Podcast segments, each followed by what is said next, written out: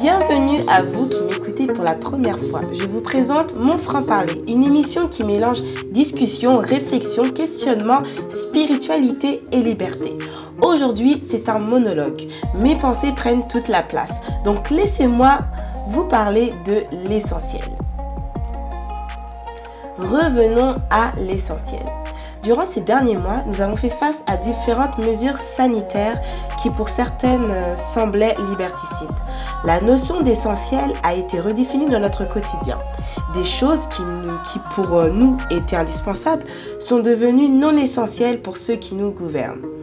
Donc, cette saison m'a permis d'analyser les différents éléments de ma vie que je déterminais comme nécessaires en y remettant de l'ordre je me demandais si toutes ces priorités étaient réellement importantes aux yeux de Dieu. Ma relation avec Dieu, oui, elle est essentielle. L'amour que je porte pour Dieu est l'un des fondements les plus éminents dans ma relation avec lui.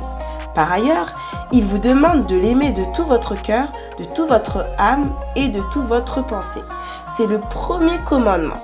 Et que sert-il d'être admiré des hommes et acclamé par la société si Dieu n'a pas la première place dans votre cœur Oublieriez-vous que votre vie sur cette terre est temporaire Que valent des centaines d'années de plaisir mondain contre l'éternité dans sa présence?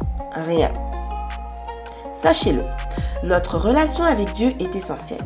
Sans cela, les circonstances de ce monde viendront éteindre notre lumière. Je prie que votre flamme, que notre flamme luise. De même, je déclare que le feu que nous portons soit continuellement alimenté par la soif de la connaissance de qui est réellement Jésus. Deuxièmement, une vie sobre. En effet, une vie sobre est essentielle.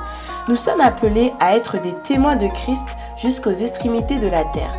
Vivre sobrement, c'est réaliser que la société n'a rien de sérieux à nous offrir que seule la grâce de Dieu nous suffit. Certes, les endroits populaires et conviviaux ont été fermés temporairement. Néanmoins, n'est-ce pas l'occasion de réaliser que toutes ces choses ne doivent pas être les seuls moyens de notre épanouissement? Faire la volonté de Dieu et travailler ardemment pour manifester son amour auprès de ses créatures devrait être notre nourriture quotidienne. De la même manière, les biens matériels ne contribuent pas au bonheur ou à l'obtention d'une paix inconditionnelle. Ne nous attendons pas de courir vers les satisfactions éphémères car cela nous écartera du couloir vers l'éternité. Je ne dis pas que nous devons vivre misérablement car le Dieu que nous servons n'est pas dans la médiocrité. Cependant, je nous encourage à examiner constamment l'état de notre cœur. Où sont nos trésors Se trouvent-ils dans le ciel? Troisièmement, la communion fraternelle. Et oui, la communion fraternelle est vraiment essentielle. Il y a une grande puissance qui se trouve dans le rassemblement. L'Éternel nous affirme que lorsque nous nous réunissons en son nom, il est au milieu de nous.